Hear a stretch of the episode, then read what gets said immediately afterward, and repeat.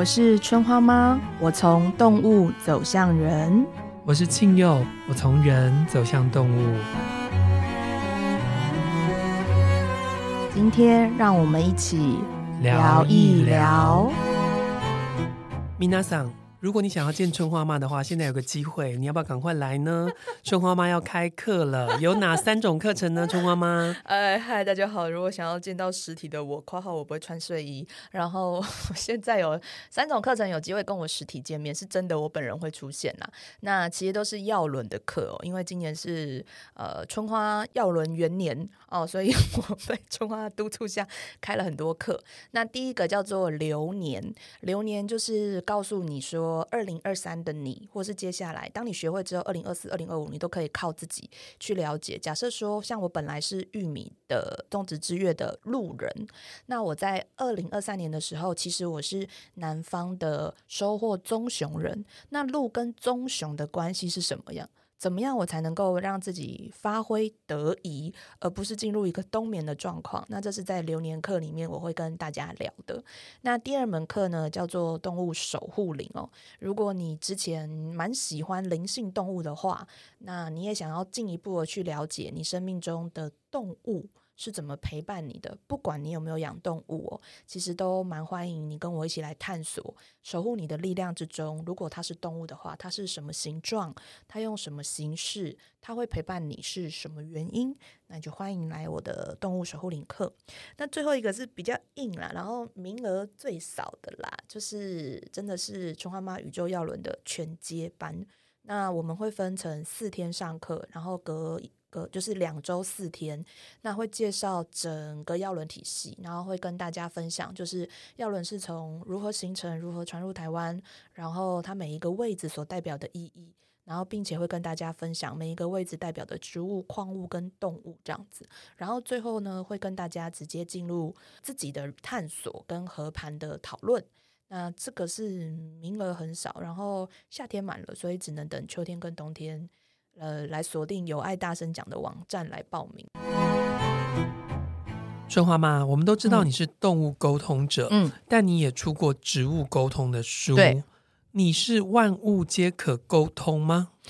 要活着的，然后呃，人的死掉的灵魂我没有办法，我尝试过没办法，但死掉的动物你可以，离世动物你可以，可以，可以，可以，离世植物呢？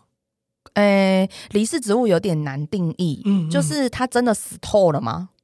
因为我做过，啊、我跟你讲，我真的是一个很无聊的人，我做过很多种实验，嗯，就是自己讲完自己笑，因为以下为自我爆料的情况啊，就是我有找过那种被砍掉的什的木头，对，然后试着连接，哎，其实不难。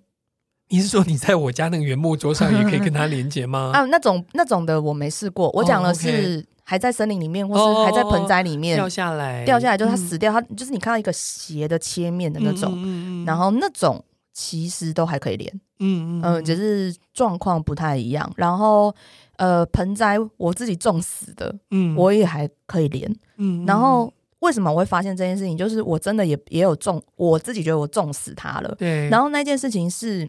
其实就是我之前养了两年多的一个玫瑰，然后我自己觉得我还蛮棒棒的，嗯、就是它一直都活着。然后它是春花的花友，因为真的春花那时候就是会一直跟它，没有到一直，就是春花会跟他聊天。我知道它很明确的就是在跟那一只那一株玫瑰聊天。嗯嗯嗯。然后其实我也不知道那个玫瑰突然怎么了，因为因为我那时候是两盆一起种嘛，嗯、然后两盆每年都会。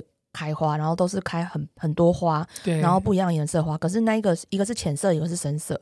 然后春花是浅色玫瑰的朋友，嗯，然后就突然就是也不知道为什么，它就开始掉叶子，然后开始枯萎，嗯嗯，然后我就觉得很奇怪，它就整个就是猥亵了。嗯、然后可是春花还在跟他聊天，枯萎的啦，哦，我。哦，猥亵是另外一件事。哦，因为我讲的猥是草布，然后再一个。哦，对对对，太文言了，春妈妈，因为张爱玲是用这个字。猥亵了。啊，她凋零了这样子，嗯、然后然后总之她就是凋零，然后我就觉得怎么会这样，就是没头没尾的烂掉的感觉，嗯嗯、然后我还是很困惑，可是我还是就是照样就是呃就浇水啊，然后给它移到阴一点的地方，可是它就真的是逐渐的没有生命气息，连我跟他连线还是都能回话，可是那个生命气息又变得很薄弱。然后他甚至会跟我讲说：“嗯，今天不想讲话。嗯” OK，这样子。然后那一天晚上很妙，就是我就听到他在唱歌。嗯，我这样讲也很怪，因为他并不是 sing 而 song，嗯，但是你真的不是用平常那种讲话哒哒哒哒，就是一个字一个字这样的音律感，他是嗯，但我想说他来唱歌也太酷了。然后他对着春花唱。嗯嗯，我要认真找，应该还是可以努力找出来，因为那一幕我有拍下来，我觉得太妙了。嗯，然后我就听到他唱了一首歌，然后唱完之后，他就跟他叫春花大白猫，嗯嗯，大白大大白猫咪，因为 我我们家里面它颜色最浅哦，然后小花没有去过，没有跟那只哦没有没没没嗯，然后无论如何它是大的比较大的白猫，小花是小白猫嘛，嗯，然后他就跟他说大白猫，谢谢你陪我，然后。我要死去了，这是我头一次听到这个字眼，嗯，我没有听过植物讲这个字眼，所以我觉得非常有趣。可是我没有打断，我那时候觉得我过去，我要是突然过过去讲话，一定会被春花骂爆。嗯，然后就很妙的是，我感觉春花也回了他一首歌，嗯嗯嗯，然后我真的就真的觉得这不是一个肉眼，那是一个灵性的感觉，就是那边的光突然慢慢暗掉了。哇，对。然后它其实其实植物都还是长得一样，嗯嗯，但是我就更明，从隔天开始，我就更明确的感觉到它的停止生长是非常明显的，嗯嗯。然后我是隔了，我就在观察这件事情，因为我还是确定它真的完全没有要生长，然后更加的枯萎，然后水分更回到土壤，它真的完全没有吸收。然后我就问哥哥说：“哥哥，他那天真的死掉了吗？”嗯，然后他就说：“没有。”我就说：“哼。”可是他跟你，因为我觉得、啊、我我觉得我听到那个字啊，对啊，他就说你听到的是那个概念，嗯、他只是这一个生命它停止了，他所有的能量都不在这个生命体停留了，对，他回归其他地方了。嗯，哦，我就说，所以哦，你说他没有真的死，是因为他去其他地方活了，嗯、变成另一朵玫瑰了，是吗？嗯，他说对。然后我从此就真的觉得植物。为什么我现在没有办法很坦然的说植物死了？是懂，他们没有真的没有这个概念。但如果这个植物，比如说玫瑰的灵魂，它去了别的地方，也会成为一朵玫瑰吗？我，哎、欸，我后来在追踪这朵玫瑰的时候，它不是玫瑰，对吗？但我也有追踪一模一样的，嗯，就是我有遇到紫杉是紫杉的，嗯嗯，然后做浆草是做浆草的。那真身为一个沟通者，跟动物沟通，还有跟植物沟通，这中间的落差跟差别是什么？差超多，嗯，哦，那根本就是外星人跟地球人啊，不是 开玩笑，就是我觉得这一个沟通的差异是你要很明确的练心，然后你要换挡，就是简我我讲一个比较物理上的东西哦，是。人是细胞膜，植物是细胞壁，嗯，对，那这东西就是表示它的皮比我们厚很多，嗯，嗯，所以你要。让他感觉，我们轻轻摸自己动物的皮肤，你就知道，哎、欸，你碰到我了。对。但是你植物，你要稍微大力点，它皮比较厚。对。所以你跟他沟通的时候，你要花更久的时间才能够震荡到它。哦。还有一件事情就是，你有见过长很快的、长得很快的植物吗？好，嗯、最快的植物是竹子，一天可以长一百一十公分。嗯嗯。哦，那几乎几乎其他植物都是很慢很慢，九成九的植物都是非常慢。嗯，十年才能长出一个苗，三年长出一个苗。就是就算有一些春夏的生菜啊，或是草本植物长很快，其实都比我们慢。然后它们的凋谢过程很快。嗯，所以就变成是说，你完全要换一种时间感跟语感。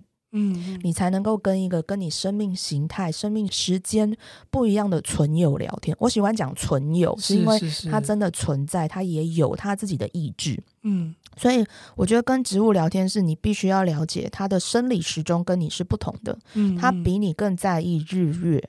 的关系，什么时候该活动，什么时候不该活动，还有就是他比你更在意，更在意环境怎么跟他相处的。嗯，他不像我们拥有那么多心思，不是说他们没有心思，而是说他们的感受是当下非常及时的回馈，嗯，而不是像我们启动一个思考之后，我们会单立在自己的思考里面。嗯嗯嗯。所以，如果你要问他过于拧的问题，过于打结的问题，其实是聊不开的。嗯嗯嗯。然后。呃，虽然我在书里面写了很多的呃很深邃的对谈，对，但那其实真的是累积出来的。对对对对，对，对。然后我自己也换了很多方式练功，换一个方式说话，然后不断的意识到我讲话有问题，嗯，他们听不懂。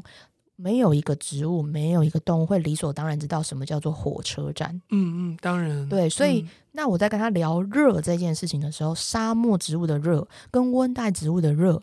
两回事，嗯，差很多。对，然后水这件事情从地上来跟从天上来，对他们来讲完全不一样。嗯，有些植物根本没有看过来自天上的水啊。嗯嗯，那你要怎么办？所以了解他们，然后用他们的方式跟他们聊天。嗯，我觉得这件事情，植物沟通比动物沟通的门槛更高。是啊，是啊。可是你看到，比如说像动物，他们会有他们的主人。嗯，呃，就是人类的爸爸、人类的妈妈来找你做沟通。嗯嗯，那植物，比如说像我是一个很爱植物的人，嗯、我种了非常非常多的植物。嗯，他们有主人的概念吗？没有，完全没有。嗯、那对他而言，就是我旁，就是我是一鹿鹿角蕨，我旁边有个鹿角蕨，你是鹿角蕨旁边的那一个。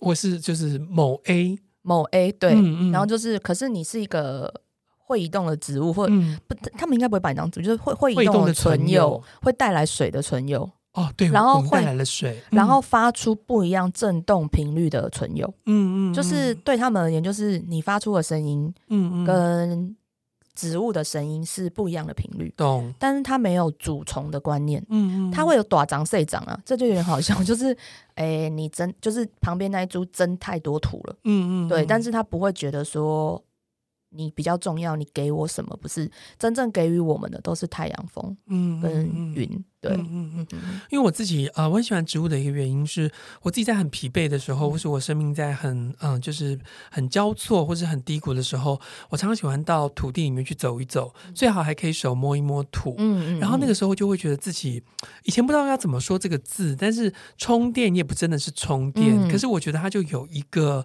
有一个闪电打进来，让你觉得你不一样，嗯嗯嗯，所以这是我很喜欢过乡下生活一个很重要的原因，嗯、就是跟植物。作伴，我觉得对我来说跟动物作伴很不一样。嗯嗯嗯，动物有一个陪伴是体温、嗯哼哼毛发，嗯哼哼甚至对话，嗯、这样子的陪伴。嗯、可是我觉得植物的陪伴更宁静，嗯，更清凉，嗯，更无形，但是更深邃。我自己的感受，承接你这段话，我觉得那叫做频率校准。频率校准，嗯，因为其实我们都是能够生活在自然里面的人，嗯，只是我们的教养哦、呃，就会说登山好可怕，在森林里面会迷路，神引你，哪那么多戏啊？对，就是你当然是量力而为的进入山森林里面，但是为什么即便是都市的公园，我们都会很容易觉得舒服，会不小心就想要坐在地上？嗯嗯，因为其实植物释放的节奏，或是那个植物愿意。感受到你愿意敞开的时候，呃，你想成分多精也好，就是你想成任何也好，负离子、负离子也好，嗯、但其实就是我觉得植物，因为它一直在接受环境的资讯，是，所以当你进入环境之后，也成为环境的一环的时候，它如果想跟你沟通，我想我讲的沟通不仅是讲话，而是它意识到你是一个此刻存在现在的存有，是，而我需要跟你有来互互动。嗯，那它就会开始释放你能够接受的频率，哦、所以对我来讲，这叫做频率校准。OK，我相信每个人有自己喜欢的树、自己喜欢的公园、自己喜欢的，你还是能够讲得出来。嗯，或者是就奇怪闻到这个叶子，我就是好像就 OK。嗯，那就是因为你们真的是频率比较接近的存友。嗯，我讲浪漫一点是，可能你也当过这种树哦、嗯，或是你曾经在这个树下当过很久的小草，然后你陪伴过它。嗯、所以我觉得。我觉得对我来讲，就是那个东西，其实也是植物最能够知道如何让你安然的处在当下。嗯嗯嗯嗯。可是，比如说像一棵树，嗯，它掉了一个树枝，嗯，那它分成了两个吗？不止。不止，因为树枝上面还有树叶，对不对？对，我要，所以事实上是众多的存有形成了一棵树。对，我觉得树是一个集合意识体。嗯、那我后来呢，在《哈利波特》之中得到了灵感，我一般称之为分灵体。分灵体。如果还没有去看过《哈利波特》，我觉得这个还是一个很不错的呃读物啊、呃，所以大家欢迎大家去读一读。那。简单来说，分离体的概念就是它有一个主要的意识，嗯，但是大家就现在现现在大家可以跟我一起想象这个画面哦，嗯，就是有一个树开始长了，是，然后它开始分叉，长出树枝，是，哦，树树枝前面长出树叶，我刚刚已经讲了三个单位了，嗯、中间那个树干、树树枝是一个，树叶又是一个，嗯、所以就变成是说，它已经有三个可以跟你对话的存有。嗯，为什么？因为树叶的掉落跟树枝跟树干不一定有相关。嗯，举例来讲，就是这个树枝，呃，这个树叶，如果说它是那个连接树干的地方被虫吃，这个树叶就掉了。对，那树干知道这个树叶掉了。它不是在面哀伤，它会长出新的树叶。嗯，对，但它知道它有一片树叶掉了。那树枝什么时候会断？有时候是人为的，有些时候是是一些天时的意外。那树干在长的时候，会不会知道树枝终究会掉落？嗯，非常有可能。而且现在在都市里面那么多人为的砍伐，所以他也只是知道你离开了，嗯，但是他不会想成我受伤了。嗯嗯，对，所以我很多时候在跟一株一株树聊天的时候，我其实得到的是很多的讯息。嗯嗯，是因为有些时候我截取的是树干的话，有时候众生喧哗吧。对，但是其实不会乱诶，就真的很妙。嗯嗯、就是树干跟树枝讲的会不一样，然后他们有时候会是唱和对方的 issue，然后可是有时候是讲完全不一样的话。然后这个东西的差别在于它所在的高度跟温度。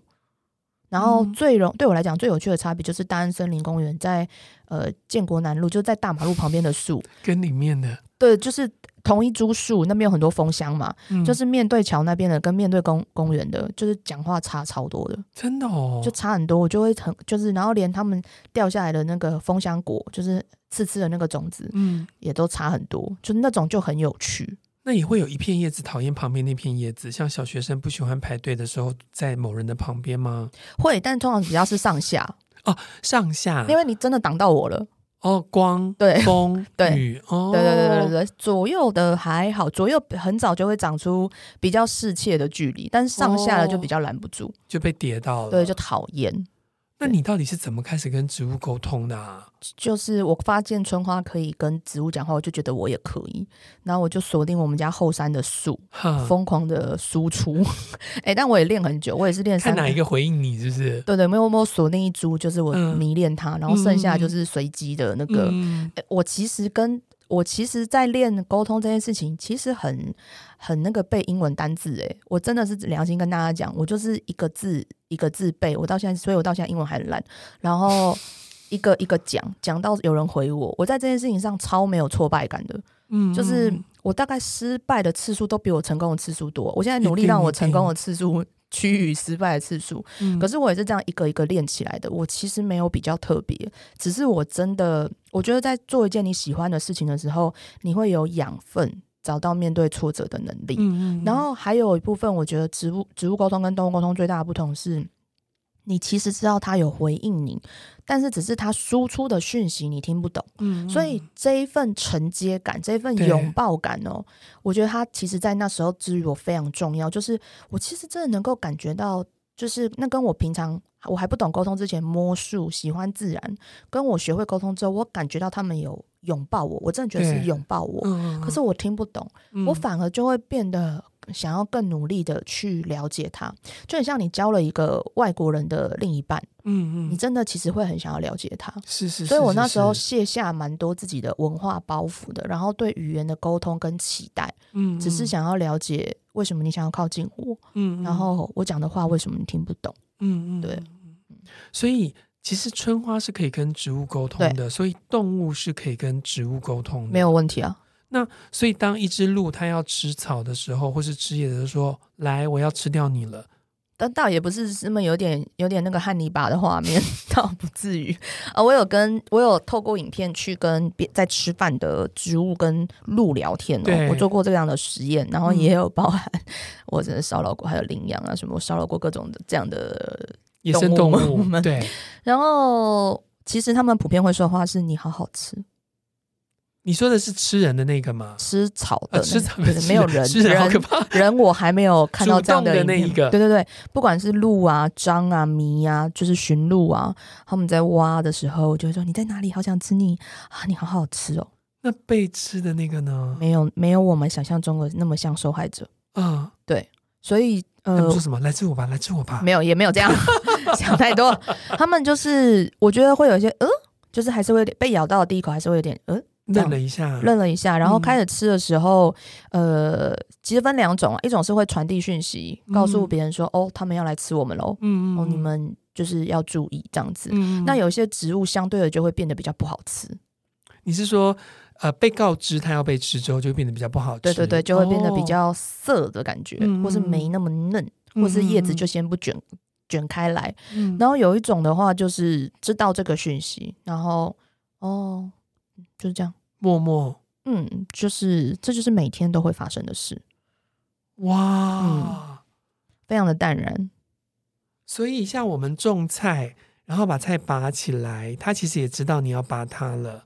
菜不一定哦，菜菜，菜还是经济作物有经济作物的个性，就是嗯、呃，因为我对经济作物做了某一个程度上的考察，因为我人生也跟你一样。嗯我我不知道你的幻想是不是这样，我想说拔起来说后背说好痛，哎，这样的，对对对啊啊之类的。我曾经然后切的时候说，呜呜呜，对对对，因为我我自己的话是做过长期的生菜，我自己种生菜，对不起，我还在刚刚那边，然后进个滚水说，哇，就是啊突突之类的。呃，经济作物哦，我觉得经济作物对我来讲是已经被驯化过的种子哦，对对对，所以其实他们没，他们早就知道自己会成为那样的。呃，一个分享，对，一个分享，嗯、一个长大为了漂亮，漂亮为了好吃，嗯、就是我觉得他们常把我好，好吃这个想法挂在心中，嗯、我想要赶快长大，是是是，对，所以我觉得他们是被驯化的种子。可是我觉得我有遇到一些经济作物，他们会比较觉得我还没长好，你为什么要捡我？哦，你很奇怪，没办法，因为你要坐船运运到别的地方去啊，是就他们不懂嘛，这是超越他们的经验界嘛。嗯、然后我个人觉得这之中。在台湾比较容易见到，就是奶油白菜。奶油白菜怎么样？就是很讨厌，就是被我还没有长好。对对，很讨厌提早摘。那我家奶油白菜，我要对它就是给它多一点时间。我自己觉得很好，像小白菜不会，那奶油白会。哦，是哦。然后那个。就只有春天的时候会出现，然后吃它的花。青蛙在苗，对对，青蛙在苗，他们也是很肚烂，我们就这样把它捡起来。哦，是吗？对对对。可他们要嫩嫩的才能吃啊。没有没有，不喜欢。真的。对对对，他因为我觉得他，我觉得他们也很微妙，就是他们知道在开花前的自己最好吃。哦。可是他觉得我们都再早了一点。嗯嗯。对对对对对对对。嗯，天哪！我觉得你真的是生在一个很奇怪的世界里，就是你的频道已经是，就是你知道四面八方开了各种频道，然后我又做了奇怪的探险，啊、我会趴在人家农田跟树聊，跟他的作物聊天。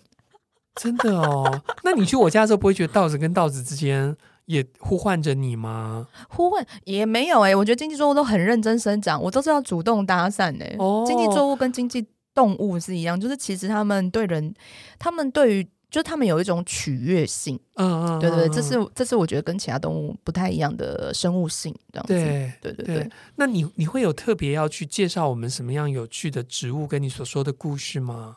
介绍有趣的植物，我想想看，呃，哦，我我我对对，呃，现在是烈日之月，是，然后烈日之月呢，我想要跟大家介绍，就是我之前也有。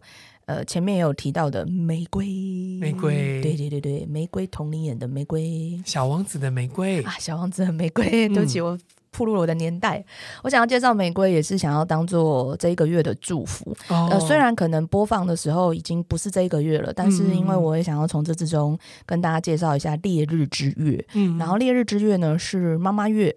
就是烈日之月的人，其实都是很容易成为很想要，然后想要当一个好妈妈，也能够通常也能够做个好妈妈的月份。嗯，那因应这个状况，玫瑰油然而生的守卫着它。为什么玫瑰会油然而生的去守护烈日呢？因为玫瑰这种植物啊，它是非常适合陪伴孕妇在生产的时候。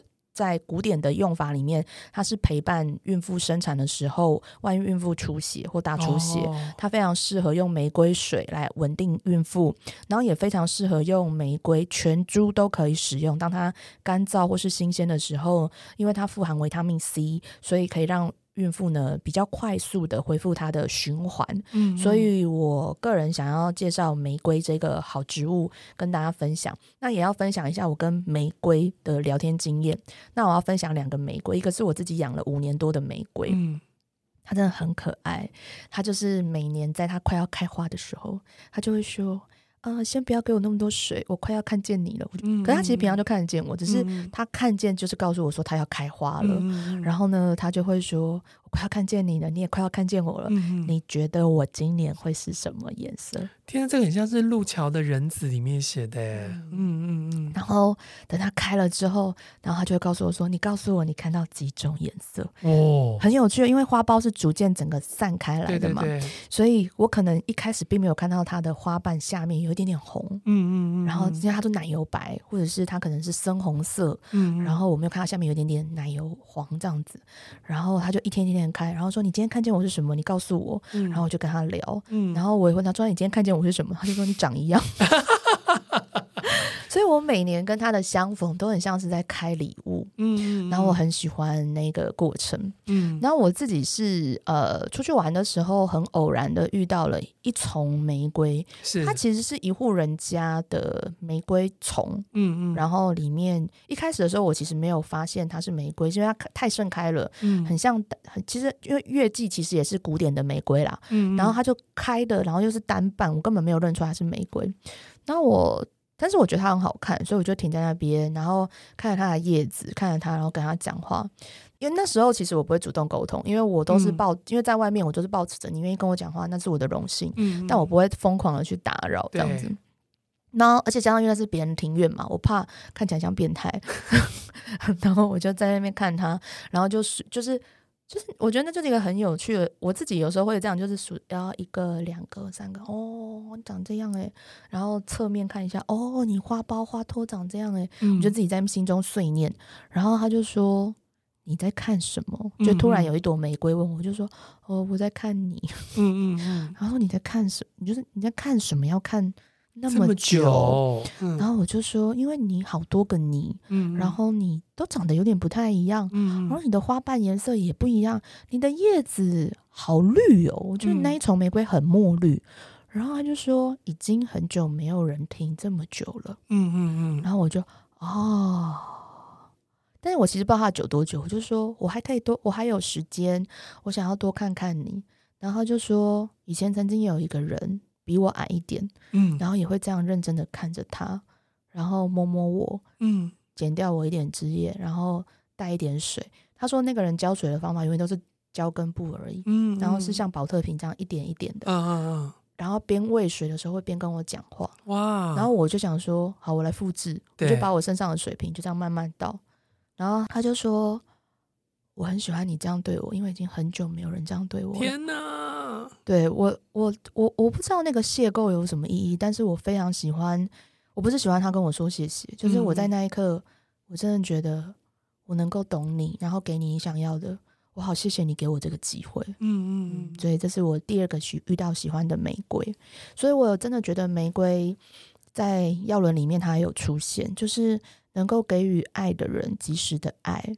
我们会更能够了解爱的层次，嗯，对。所以药轮里面其实每个月份也有自己的植物嘛，对对对对对。那烈日的植物是玫瑰啊，玫瑰嘛，对不对？那其他的呢？其他的，我们来，我来分享你的好了。好啊，你的是那个大地复原是桦树，桦树被称为第一树，在欧洲被称为第一树，因为它在春天一开始的时候，它会开始有点。六皮，嗯嗯，对对，就是会整个脱皮，脱皮，对对对，所以它也被称为新生儿之树，就是因为它开始脱皮之后，它是真的，它没有坏掉，就跟大家在忠孝东路看到的绿花白千呃白千层是一样的，嗯，它脱皮是为了长出更好的自己，然后跟蛇蜕一样，所以它其实就是会长出不一样的。当它角质代谢完之后呢，它新的树皮更好呼吸，更能够好好传递。那我觉得这个至于大地复原很重要，是因为。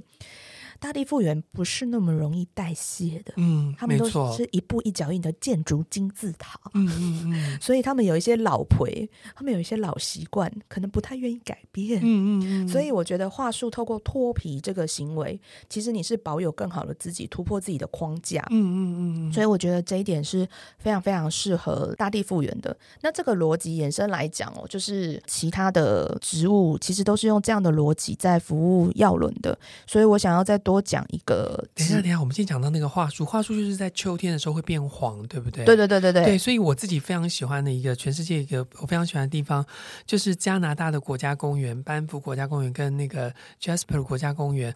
我有一年就是为了桦树在那个时候变颜色而去看。嗯嗯、但你刚刚讲，我才讲到哦，原来。原来我的大地复原就是华树，所以难怪我那么喜欢华树，嗯、也有这样子的机缘。我觉得是，我觉得是，嗯、而且其实不是每一个华树都会变色，嗯、但每个华树都会脱皮，所以这个我觉得很重要。就是其实他一直在提醒，就是海归人，然后大地复原的人，就是你可以一直净化你的 SOP，但净化你的 SOP 的时候，你要真的删除。或是代谢掉多余的部分，可以不要有 SOP 吗？各位大地复原的朋友，可你们很金字塔啊，万丈高楼平地起啊！对啊，可是我觉得就是呃，SOP 到最后就会变成一种自动导航，对，然后，然后就会后来就发现所有的事情都是 SOP，嗯嗯嗯，对，那我就觉得这样就没有那个。惊喜，所以如果说能够像桦树这样子慢慢慢慢的蜕皮，然后每一次不是长成一个样子，嗯、每一次都变成了更优化，好度要每更优化的全新的自己，但是那个优化不是指优化 SOP，嗯嗯、我觉得是不是会更好？嗯啊、提供给各位大地复原的朋友参考，轮友们来参考一下。对啊，各位轮轮们。对，然后你说一样的这个逻辑，你想要再推荐的是？我想要再推荐一个植物，大家在台湾比较少。只听过啦，嗯嗯，哦，就是我想要介绍一下结冻的植物，嗯，就是蓟，蓟有点难写，一个草字头，再一个鱼，然后再一个金刀流的流。哦，我们上次见到蓟的蓟，对对对，嗯、我们哎，你因为你认识食物才可以讲，但 根据我对于台湾教材的了解，嗯，我们上次会遇到这个。蓟这个字呢，是国中生物课有一个记型漏斗。很抱歉，我的生物课本可能跟你不一样，以及我生物很烂，我完全不知道在讲什么。反正它就是一个有点像洋葱的样子，然后前面管子长长的。好，反正就是一个很难的字啊。对，但是我从食材的角度跟大家讲的话，就是朝鲜蓟就是欧洲的竹笋。很好吃，然后它煮完了之后就变成了马铃薯的口感，嗯，很好吃，很好吃。你在蒸它、煮它的时候，同时旁边弄一个奶油去把它给液化，哦、然后你一片一片的剥着它去沾奶油，哦，冰柚啊，哇里要有白酒，真的，你们真的要吃一下，好好吃，哦。好了好了，记记记，好，记回到记哈。记呢，其实在美洲被称为有福蓟。哦，有福气的蓟草，哦、那蓟草真的确实在台湾很少见，但是确实在 COVID-19 之后稍微流行了一点点，嗯、因为它是真的是全株皆可使用，全株主要的能力是用来增强免疫力。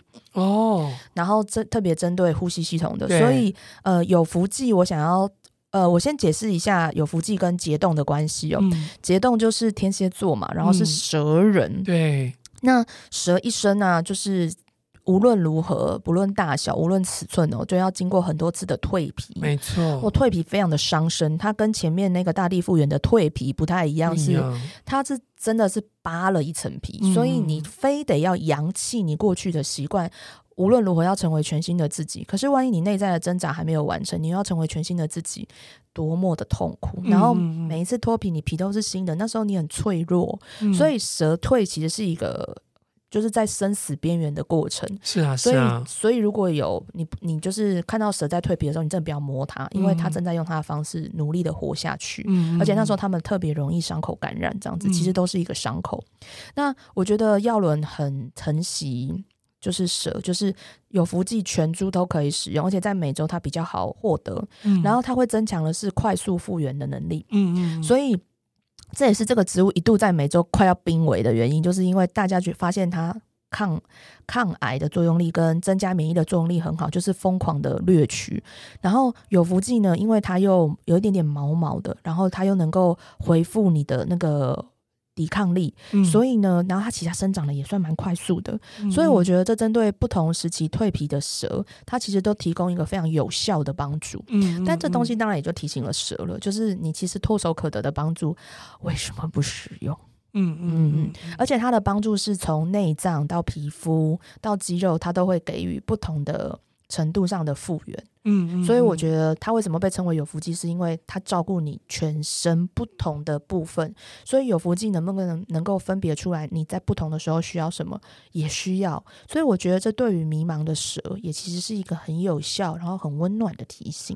所以听起来药轮事实上是用植物去弥补了那个动物它不够呃圆满的部分，可以这么说吗？对对对，因为 Original 的。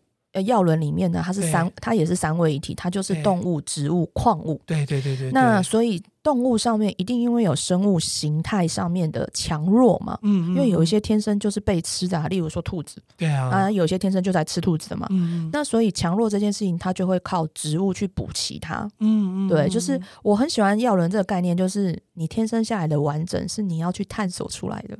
可是我也因为你们玉米，嗯。的这个职务，嗯，让我真的比较可以了解双子座。哦，你是说我们适应性很好吗？还是是就是因为你们适应力太好，所以其实你们没有在意别人跟不跟得上。嗯，对 对，因为我们很忙啊，我们忙着落地生根。对啊，所以我我那时候觉得哦，原来双子座是玉米，然后就突然懂了。嗯嗯，就是呃，我的我常常以前对于双子座的那些困惑，比如说分裂，嗯，比如说快速，嗯，比如说没有定性，缺乏中心。对，我都想说，我以前都不懂，然后后来发现，对呀，如果不是这样，怎么当一个玉米呢？对。对、嗯、我们这种海龟是不可能有办法当玉米的。不过玉米这边我多讲一下哦，玉米种的日月除了是玉米哦，它也是整个药轮里面少数的双重植物。嗯，因为它的名称就是只有两个是正好有植物名称，一个是采梅，采梅对对对，对，然后再就是我们玉米、嗯、对，然后其实只是采梅，它的代表植物正好是黑莓。嗯，但是玉米种的之月代表植物是西洋四草。但是刚刚青佑讲的那个，其实也是玉米种的之月很重要。第一，它在北美洲种植玉米很重要。那玉米的本质跟玉米露相通的是什么呢？就是高度适应性。没错。可是因为我们花时间在适应，所以我们没有时间鸟别人。嗯。我们真的也没有在鸟别人。嗯。我就是觉得我人生很幸福，我只要全心全意做自己，旁边人都会协助我。对啊，对啊，对啊。对。那这件事情反映，就像我们这么这么欠揍啊，然后。比较自私一点，然后比较专注在自我成长的，对应我们的植物是什么呢？就是西洋蓍草。嗯、对，西洋蓍草，大家如果有点陌生的话，你就稍微想成有点像是还没有开花的蒲公英。哦，对对对，杂草妹，对，是杂草，这很重要。为什么呢？因为它的本质跟玉米一样，随处可生长，哪里都可以。对，随处可生长。为什么？因为我们常常就是玉米人，常常过度耗力，我们动不动就把环莓变成休环莓。嗯嗯，所以。它必须要到处都可以长，然后可以快速让我们恢复体力。嗯，嗯，它是一个就是热量相对高的植物哦。对，所以其实你看药轮的植物就是这样啊。为了因应你的天生型的缺陷，我们就是不断补齐补齐。但是前提是你要认得我，你要会用。嗯，对对对，应该有点难吧？我们呐、啊，我们有点难。但我觉得那个野外求生的时候，记得对，但热量高，这是我努力还想再推广的。就是我下一步会更希望。就是，呃，我会想把那个药轮的植物的部分在地化，嗯，就是让大家去认识，起码认识三十六种了，嗯，对。但这个因为这个专业是真的很专业，然后我也想要努力去，起码让大家认识三十六种台湾植物，所以我还在努力。所以春花妈宇宙药轮再来要写植物的部分哦。我、哦、还要一段时间，因为其实我必须要学会有效辨识植物的方式。嗯嗯，嗯，那这个有一点点难度。对啊，然后真的很我们真的很幸福，everybody。我们在台湾，我们什么东西都有。对啊。然后，可是有些植物它确实跟纬度生长有关。嗯，嗯，所以我还是希望可以尽量是大家生活周遭可以找到的。嗯，嗯。然后你会对这份植物多一份亲切感。嗯，嗯。也许有一天你就会像我一样，你愿意把你身上的水。倒给那个需要的植物。嗯、是，可你刚刚讲到药轮就是有植物、有动物跟矿物。对。那么回到今天我问你的第一个题目，嗯、春花妈，你万物皆可沟通吗？矿物呢？可以，可是矿物的沟通就更不是语言，嗯、它真的就是能量的交换或是理解。然后还有，我觉得对我而言有点叫做被动阅读，嗯、不是说他不爱跟我聊天呐、啊，就是。我跟矿物的聊天比较是，我先感受它，它跟我有没有连接，呃，有没有这一份灵性启动？我觉得它是石头还是一个矿物，其实有差的。嗯，至于我，就是它是一个石头的话，它放下去它就是一个石头。对，它不特别，可是它是一个跟我有连接的矿物。我拿起来的时候，我会知道我们之间有故事。嗯，那为什么我会说有故事呢？就是有故事的矿物，就是一到我手上的时候，我可以看到它从哪里来，嗯嗯，什么样子，嗯嗯。那不一定是看到它运送的画面或什么，而是我能够感觉它在被形成的那一刹那，嗯，它做了什么决定，它包覆了什么东西，嗯嗯。然后我甚至有些时候是可以看到这颗石头遇见我是为了遇见下一个人，嗯嗯。然后我真的会把它传出去，嗯。嗯，对，然后还有一部分就是我知道有一些矿物的能量要给什么样的人，嗯嗯，然后那个东西不是语言，它就是呃，找举实讲大家比较能够懂的时候，有有有有几颗法经，对，在我的身上待蛮久的，但我其实不知道，嗯、我知道它不是我的，嗯，然后我不知道它要给谁，嗯，但我真的就在很偶然的机会。在陌生的场合遇见了一个人，然后我身上那天正好有那个发巾，然后我觉得他话好多，但我的承受频率很低啦，就是大家也不用想说他他真的很烦，没有，他就是无法停止。然后我就跟他说：“哎、欸，我给你个东西好不好？”嗯，就把发巾给他，是，然后就突然 silence 了，嗯，然后就说他把我的话吸走了。我说：“你会不舒服吗？”嗯、他说：“不会。”我说：“那这颗送你。”哇，对。然后有对，然后有一次是石榴石，一进教室的时候，我就觉得他肚子有一道光，嗯、一直连接到那个。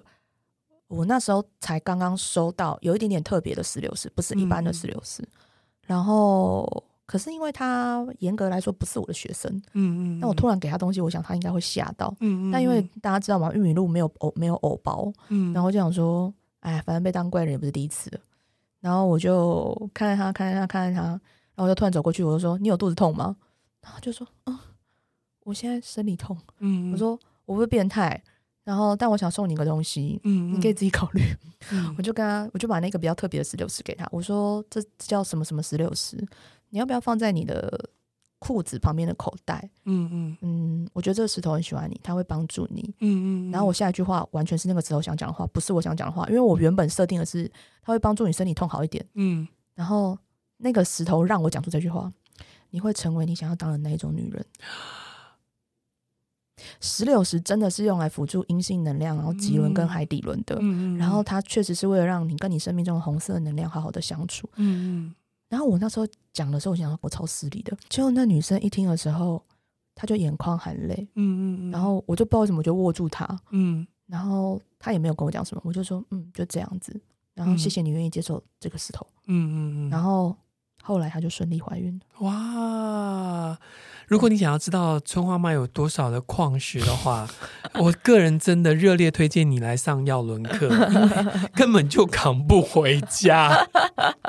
对对对，因为就是需要认识这么多的矿物啦。对对对，啊、呃，其实耀伦它建构了植物、动物跟矿物，事实上是建构了我们所身处的这个世界。嗯、哼哼哼，所以今天这一集想要聊聊春花妈可以沟通的植物跟矿物，嗯、也希望你其实每个人，春花妈常说每个人都有沟通的潜力，或者说每个人都可以沟通，嗯、所以去跟跟你有缘的动物、植物跟矿物沟通，嗯、其实这集我们希望能够告诉大家的。啊、那最后，当然万物皆可沟通的春花妈，嗯，我们今天一起来抽一下耀伦，给大家的祝福。我一样抽的是春花妈宇宙耀伦所附的牌卡，春花妈抽的是日日耀轮，嗯、我抽出来的呢是驼鹿长雪。哦，那我抽到的是刚才特别有提到的解冻之月，十月二十九号第两百二十三天，青蛙叫的再大声，也赶不上雷鸟风一般的飞翔。本来你我重视的点就是焦急的，然后我们抽到长雪嘛，长雪，呃，雷鸟的长雪，嗯、就是而且这两个月份连在一起，对，嘿嘿，就截断完之后就是长雪。就我觉得在万物皆可通这件事情啊，其实就如同那一句话，不论你是雷鸟，我是蝴蝶、青蛙，或者是你是天，我是地。我们之间一定有交集的地方，嗯、我们才会在此刻相会。嗯，嗯，这也就是长雪要告诉我们的，就是长雪很多时候是三生三世累积的议题的重现，所以他可能透过教育、透过资源整合做做一个重整。如果我们的交集此刻我们并不了解，可是如果我们意识到我们是相连的，我们慢慢的走往靠近彼此的路途上就好了。当我们的交集出现的时候，我们都会是明明白白的真心人。哇！来吧，一起做桥，或者是一起来做那个交集的点。嗯、你会遇到的所有的事情都是命中注定的。你会知道，等待都是值得的。嗯，谢谢春花妈，谢谢大家，谢谢亲友，谢谢各位轮友们，拜拜。拜拜。